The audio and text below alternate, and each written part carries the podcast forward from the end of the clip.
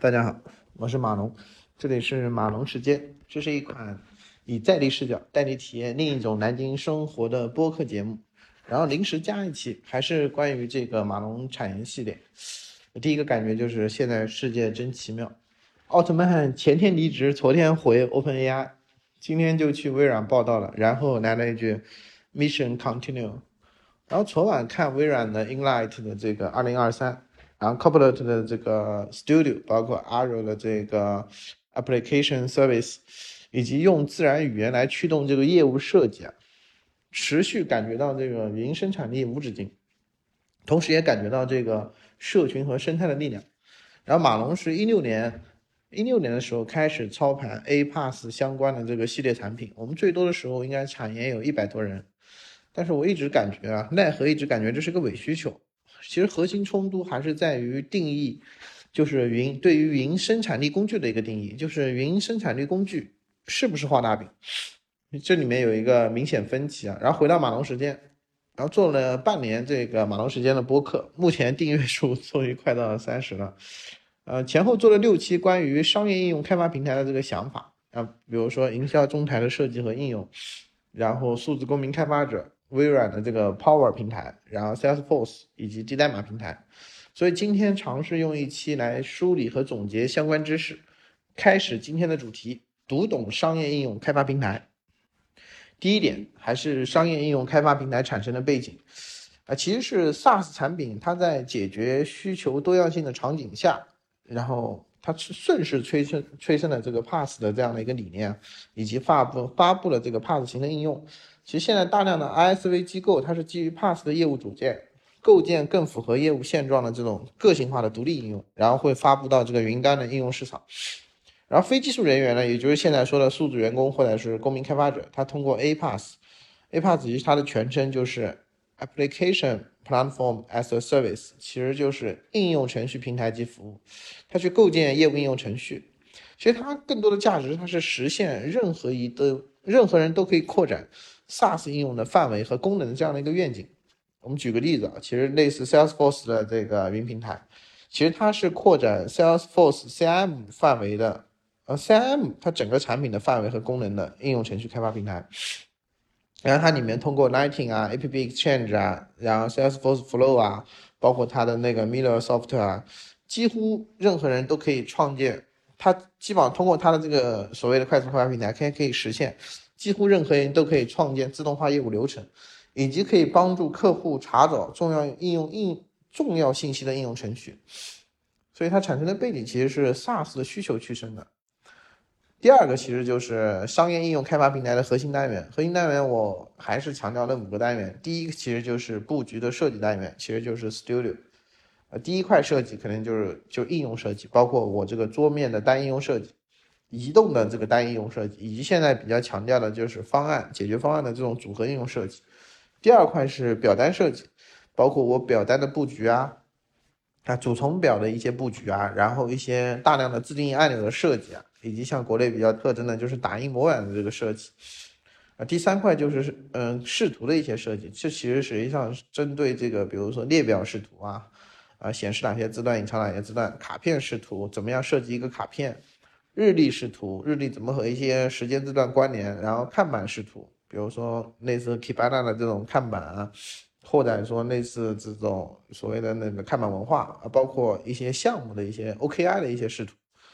啊，第四块就是驾驶舱的设计，驾驶舱其实就是 dashboard，然后它可能有画布级的，有网格级的，然后里面有多少多少种数据组件，比如说我的图类型啊，我的饼图啊，包括我的呃方向图啊，或者说我的这个双曲线啊。以及我里面有多少筛选组件，然后应用，然后布局设计单元，我个人认为它是应用搭建阶段的一个核心单元，它对所有用户体验负责，因为这里面就是用户所见所得的都是这个 Studio 来产生的。啊，第二块就是数据建模单元，其实也叫 Data，它整个 Data Schema 的一个设计。然后这里面可能分为两种模型，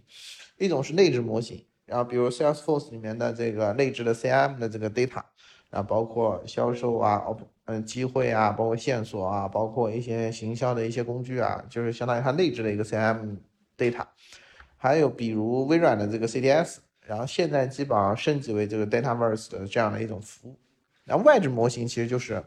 自建的模型，包括我们自定义的一个对象，自定义对象里面的字段，字段和字段的关系，然后自定义对象和对象之间的关系，自定义对象和字段的关系，然后这里面可能包括主从的关系啊，包括查找的关系啊，包括这种嗯各种各样的一种关系啊，那可能和数据库的映射特别像。然后应用搭建的这个数据建模的这个单元啊，其实是应用搭建的一个核心单元。但是它对的是业务数据负责。第三个单元是在线协同单元，这里面是有一些基础协同的，比如说是视频会议文档啊。第二块就是 IM 的协同，类似 Teams 啊或者 Slack 啊。第三块其实是 Chatbot 的一些协同，就是一天聊天机器人。然后比如说，我个人感觉这些聊天机器人是一些规则引擎的一个 bot，比如说。我订阅主题下的一些实体行为，比如说我这个数据变更了，或者说我呃有一个数据进来了，就是我更多的认为它是一个规则引擎的一个 bot。而第四个可能哦不，接下来一种协同可能就现在比较流行的，或者说这两年刚开始就是 AI 助手的这种协同，它各种 GTP 驱动的智能应用。你比如说现在呃特别是这一次奥特曼发布之后，呃国内有人开发了这个剁手 GPT。其实它就是完全基于 GPT 这样的一个框架，通过 GPT 的 API 去实现的。啊，应用运营，我个人认为在线协同它实际上是应用运营阶段的一个核心单元，它对这个整体的这个业务成熟度负责。就是一个业务，它不光光是数据的输入，然后数据的查看，它可能还在于它整个成熟度，就是怎么样，嗯，体现一个业务的成熟度。啊，第四块就是数据协同单元。啊，这里面其实就是几大模块。第一个肯定是 ETL 工具，然后包括聚合表啊、同步表啊，做表的合并和追加啊，然后做一些数据分组，做一些透视。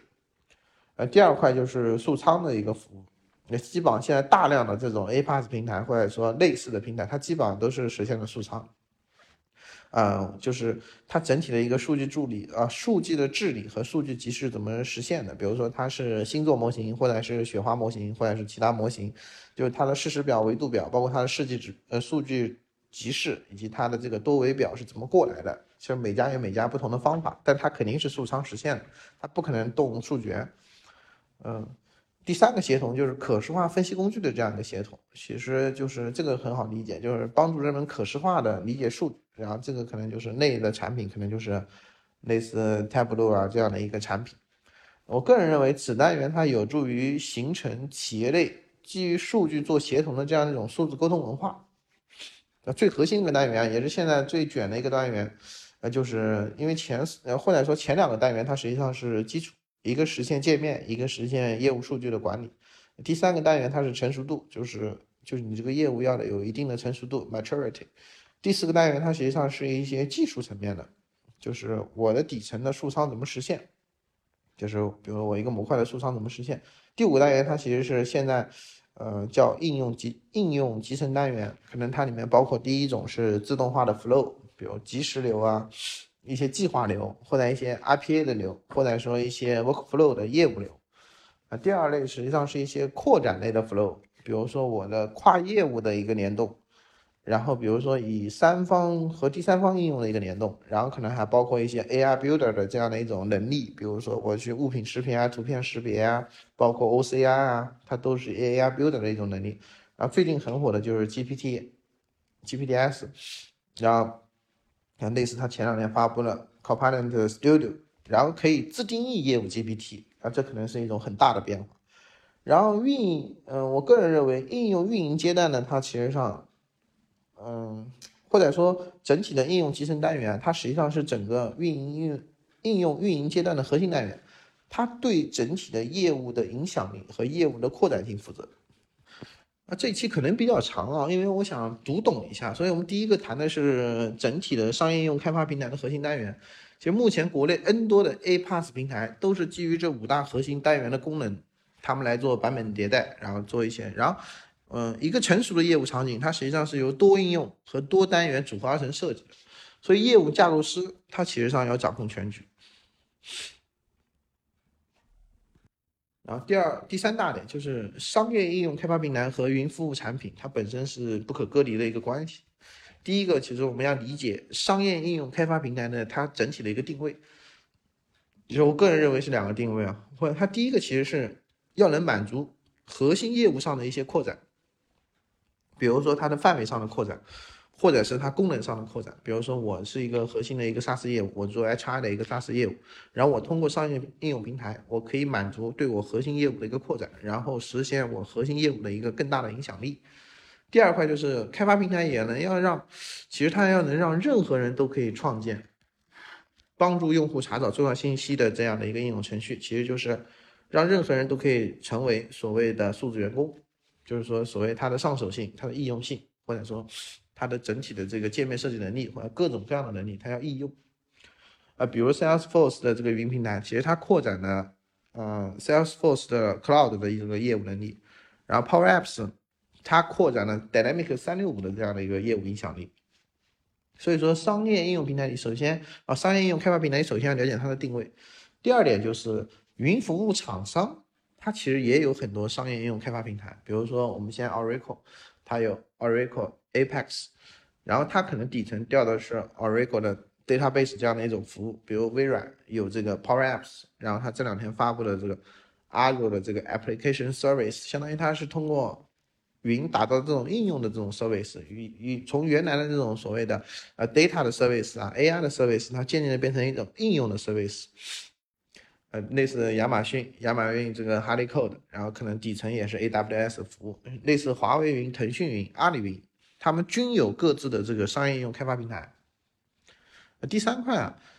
就是这个商业应用开发平台，它如何去实现这个云服务厂家它对客户业务的一个影响力？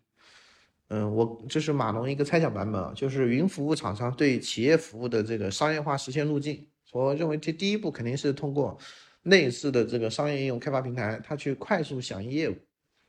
比如通过微应用，啊，通过 RPA 或者通过数据协同的这样的一些应用切入，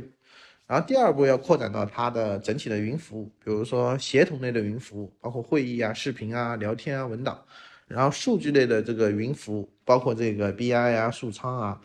嗯，甚至一些基础的云服务，然后可能包括它的 ECS 啊、RDS 啊这些切入，然后实现客户的这个多业务上云。这时候，它就可以打磨这个云服务和客户行业的一个契合度，呃，特别是对数据的一些训练，或者说对这个数据的一些理解。然后第三步就是通过啊云服务，它要扩展到云端的这个解决方案，比如通过这个企业全域业务增长，包括这个全域的消费者运营啊、营销引擎啊，然后包括大数据平台建设、数据中台的这个运营，这些解决方案去切入，然后这时候可以实现这个整体的解决方案。它对客户业务的一个影响力，就是影响力。所以它第四点是什么？就是企业业务协同啊。现在很多这种所谓的就是业务协同软件，类似飞书也好，它其实想从企业业务协同，嗯，延伸到企业操作系统。然后这实际上是一个比较宏大的一个业务愿景啊。比如我们参考微软的，它可能有 Teams 啊，有 Power Apps，有 Dynamic 三六五，有 Microsoft 三六五，然后包括现在这个大语言模型，呃，Copilot 的这个 GPT。呃，那个，呃，Copilot 的 Studio，它生成大量的这样的一个 GPT 的一个助手，所以它更多的实际上是一个很宏大的愿景。那第四点，第四点其实就是商业应用开发平台它的学习计划。嗯，马龙整理了两套主流的学习路径。呃，但我个人感觉，它这个行业的就职机会啊，基本上集中在平台型企业中啊。第一个就是微软的这个学习路径，那可能就是。嗯，首先它包括基础知识的学习，然后包括应用构建的学习，然后一些功能顾问，然后下面就是它的这个数据分析师，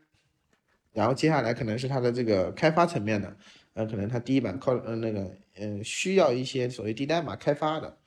然后下面就是它的这个 IPA 的这个开发人员，最后一个是它那个 solution 的一个架构师，啊，它可能是一个七个阶段，就它这个学习可能七个阶段，然后七个阶段可能对应七个不同的岗位。呃，第二块就是这个 Salesforce 的 Trailhead，它可能现在可能有五个五百万的左右的这样的一个徽章。然后第一种实际上是官方自定义的这种学习路径 Trails，然后第二种它是一个自定义的 Mixed 的这种学习路径，可能是你自己可以设计的，比如说你针对开发去设计的，你针对配置去设计的，你针对或者针对某个功能去设计的。而第三块实际上它是一个 Super Badge，它实际上是一些。业务专家的学习路径，比如说我是一个管理员，或者是我是一个 BI 分析师，我要去做一些 dashboard，那可能会有一些专家的学习路径和一些挑战。然后目前它又上了一个 Superset，实际上它是一个专家路径的一个合集。比如说针对应用构建这样的一个角色，它可能有 N 个专家的学习路径。针对财务专家也有，针对开发人员也有，所以它整体是也是它是四套学习路径，然后可能是微软的，它可能是七个呃学习方向。但我个人感觉，它这个行业的这个工作机会啊，还是集中在大平台。但是呢，你在和一些，因为现在国内大量的 AI PaaS 企业嘛，啊，可能核心的点还是在于这个呃做垂做深这个行业应用，所以可能大家的集中点应该是在行业应用的这个设计上。然后下一个话题就是业绩为王嘛，就是也是马龙当年在搞类似这样 A Pass 平台的时候遇到最大的一个分歧，就是产品行销，就是要把生产力工具销售出去。就类似这里面就说到余承东，其实余承东原来是一个技术总监，他可能原来是做这个三 G 业务，但是最后他把手机这个市场给开拓出来，因为觉得他觉得他三 G 手机好嘛。所以说，这里面产品行销，我个人认为是任何生产力工具的一个核心问题，就是商业应用程序落地如何变成一线任务人员的云生产力工具。我个人认为有两套思路啊。第一类实际上是第一类生产力场景，其实就是呃释放业务的非主观决策工作，工作其实也就现在 IPA 在做的事情，就是我们通过一些自动化的 IPA 的流程，然后配置它的业务的一些桌面流。实现这种比较智能的数据录入，或者是这种多渠道业务数据的一个汇总的一个规整，这可能可能快速切入，因为这可以释放大量业务的它的这个非主观决策，因为它可能都是一些可以去呃说白了就是非主观决策。第二类其实是生产力的场景，就是帮助业务更好查找重要信息，就是通过应用和视图的设计啊，外置一些模型的关联，然后可视化分。可视化的这个分析工具，然后实现重要信息的筛选和显示。比如说，对于 HR 来说呢，可能就是离职的数据啊，包括薪资的数据啊，就怎么样让它更简单的去实现这些重要信息的查询。然后，更多的生产力场景其实解锁中了。那这里面其实又回到一个核心，就是云生产力工具它一定要销售出去，就它不是画大饼。然后最后是打广告时间。就是马龙和他的朋友们，实际上是一款以在地视角带你体验另一种南京生活的播客节目。然后整体呢是受三个节目的影响，第一个是啊启发啊，第一个是赵少康时间，然后它可能是一个早晨的一个新闻的一个解读的一个节目，然后每天解读不同的新闻。第二个是 Tokyo Stations，这是一款就是东京在地生活的这样的节目，它基于每一个东京地铁站展开说了一段小故事或者各种小故事。第三个其实就是每天晚间的一个播客节目，哎，我说到哪里了？这是王伟忠的一一档节目，他实际上是和台湾的各种各样角色和行业的人交流，分享他从小学、中学、大学、父母，然后事业各种各样的一些变化。所以来说，就是其实本质上是受这三个节目的启发啊，然后所以，呃，欢迎交流，我们一起聊聊南京的小故事。